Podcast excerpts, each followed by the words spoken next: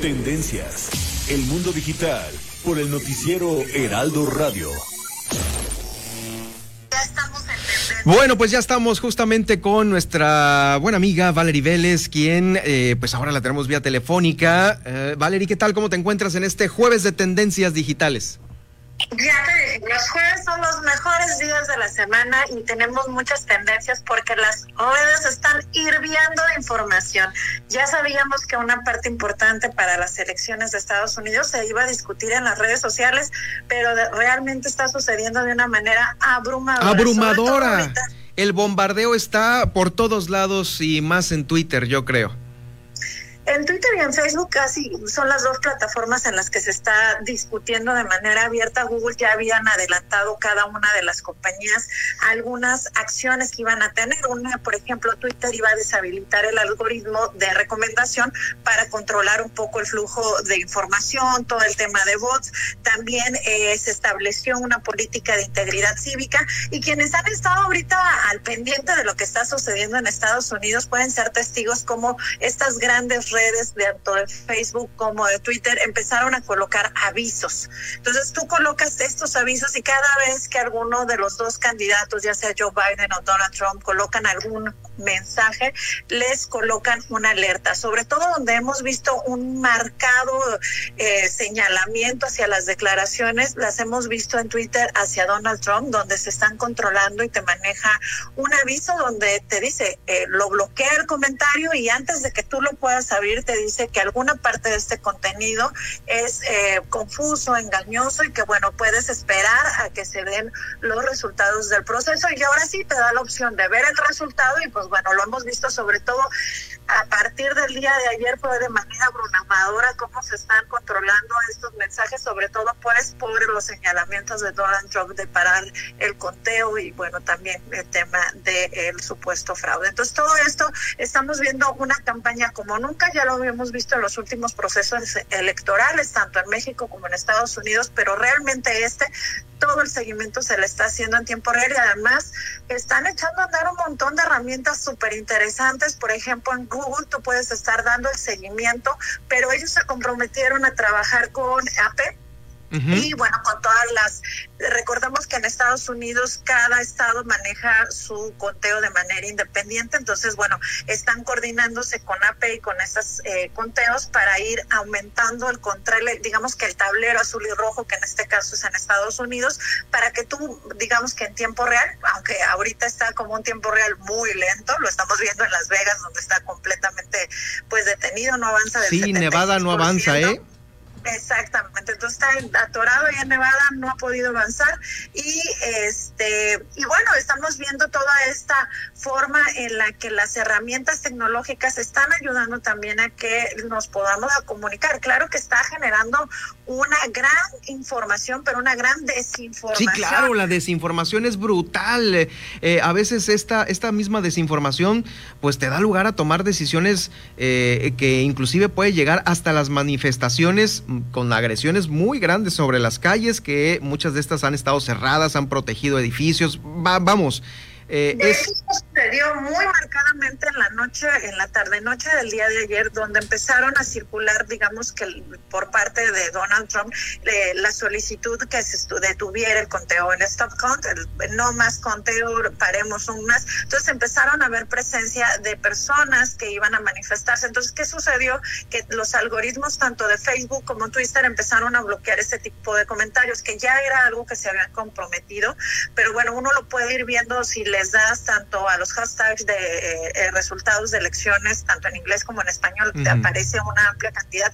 Pero lo importante es que estamos viendo, en Estados Unidos hay, los medios de comunicación tienen una marcada línea, pero independientemente en este limbo de redes, digamos que en este eh, circular de información, sí se ha estado tratando de controlar, pero no es, no es posible. Es demasiada la información, es demasiado el interés que está sucediendo con las elecciones de Estados Unidos y pues bueno, Ahorita vamos a ver de aquí a lo que transcurre, esperemos que antes de que concluya el fin de semana ya se sepa quién va a ser el nuevo presidente de Estados Unidos y también podamos empezar a hacer las valoraciones de cómo funcionaron estos algoritmos es importante, o sea, realmente es una gran cantidad de información la que está circulando y no hay manera de procesarlo adecuadamente. No, no hay manera, o sea, no sabes si procesar una, una información que puede ser verdad o mentira y mientras se controla, pues eh, por otro lado, lo que se puede filtrar a la población, pues ha generado estas movilizaciones y este descontrol en algunos estados.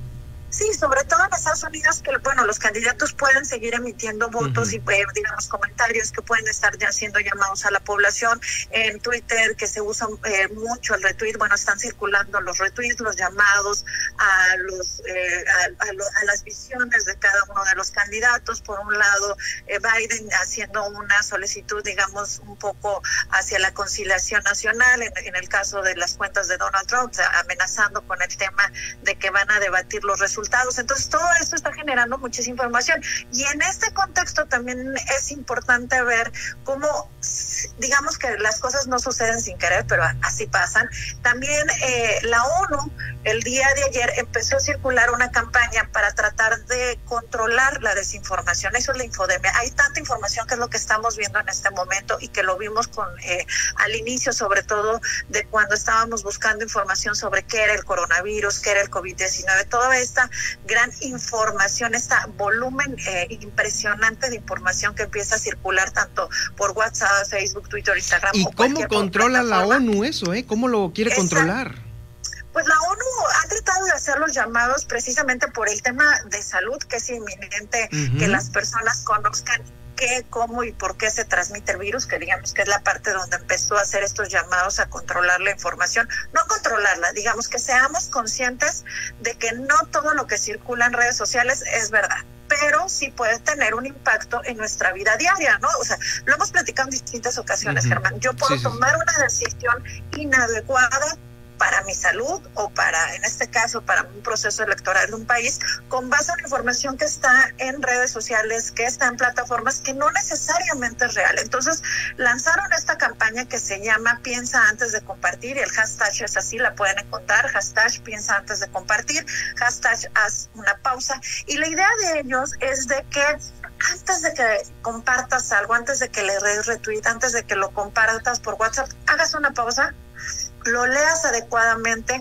y ellos marcan siete pasos, ¿no? Que revises la fuente, es decir, quién está emitiendo esto, que, leas, no leas nada más el titular, lo comentabas ahorita en el programa, que normalmente son cinco segundos en los que las personas, claro. entre comillas, se detienen a ver. Bueno, que en esos cinco segundos ellos eh, se tomen la conciencia como audiencia, como ciudadanía, de leer más allá del título y leer la, nota, porque a veces es un tema contra, completamente eh, contrario a lo que está cabeceado, como le decimos en el periodismo, es decir, el título el contenido es completamente diferente, entonces, pues bueno, puede afectar tu decisión. El tercer paso sería identificar el autor, no nos vamos como de repente vemos algunas eh, notas que comparten que son arroba o este, el gatito dice, no, a ver, veamos, tratemos de ir haciendo obviamente desde nuestros criterios, fuentes de información un poco más fiables, eh, eh, digamos, medios de comunicación como el,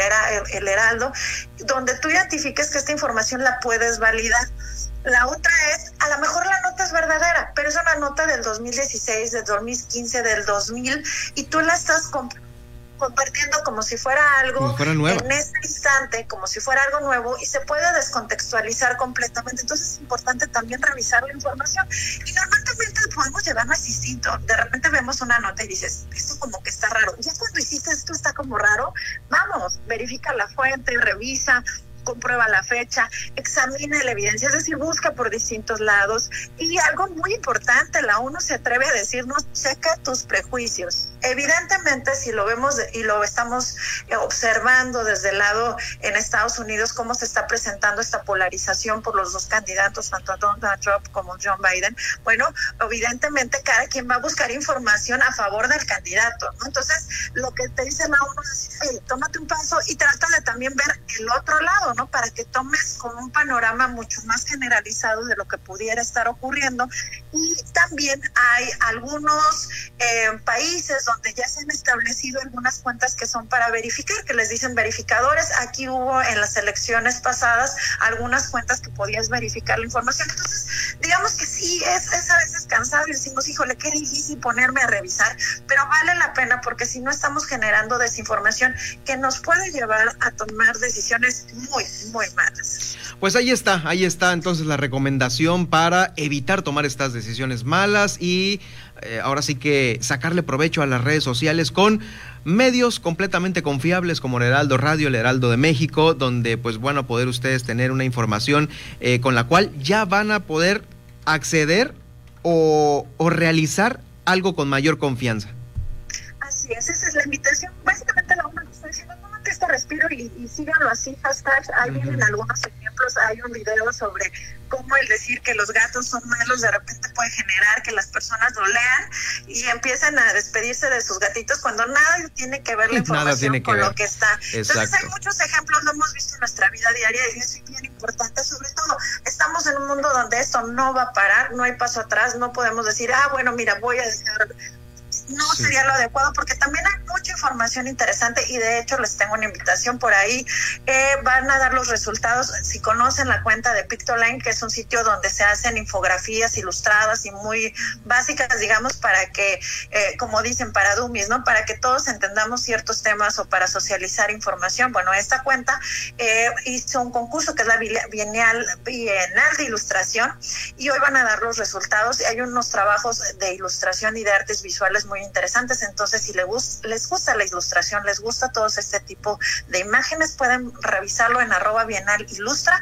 Y además, padrísimo, el ganador se va a llevar 115 mil pesos. Entonces, Ah, muy buen bueno, ¿eh? Para quien se lo lleve. Muy, muy, muy bueno. Pues ahí está. Este, y aparte, pues bueno, son, son diseños propios de las infografías, ¿no? Si a alguien le gusta este tipo de Sí, son diseños. diseños propios, son padrísimos, son circulan mucho en redes sociales y también por WhatsApp porque son muy digeribles, digieren Exacto. información muy, muy compleja, muy condensada, pues la- las traducen animales y bueno, eh, con varios patrocinadores es la segunda vez que hacen esta Bienal de Ilustración y es muy interesante ver los trabajos, hay y videos animados también, entonces es, es interesante ver ¿Nos cómo, repites? cómo se proyecta en Latinoamérica. Bienal, arroba Bienal Ilustra, y ahí pueden ver, creo que más o menos a las 4 de la tarde van a estar dando los resultados de Bien. manera remota, como ahorita todo, y padrísimo. Por lo menos nos sirve para distraernos un poquito de esta gran nube de información que está haciendo la- las elecciones de Estados Unidos. Muchísimas gracias, Valerie. Nos vemos, espero que ya nos veamos presencialmente la próxima semana aquí en Heraldo Radio. Nos vemos próxima semana, amigo. Muchísimas gracias y muchísimas gracias a quienes nos acompañen tanto desde la Ciudad de México. Por ahí nos mandaron algunos saludos y de aquí de La Paz y de todo el estado y de donde nos estén escuchando. Muchas gracias. Compartan información. Es muy interesante lo que está sucediendo ahorita. Gracias, muchas gracias. Estamos muy al pendiente. Valerie Vélez, que en su sección de bueno, las tendencias digitales ya la escuchó, la va a poder usted escuchar también en el podcast de este informativo. Vamos a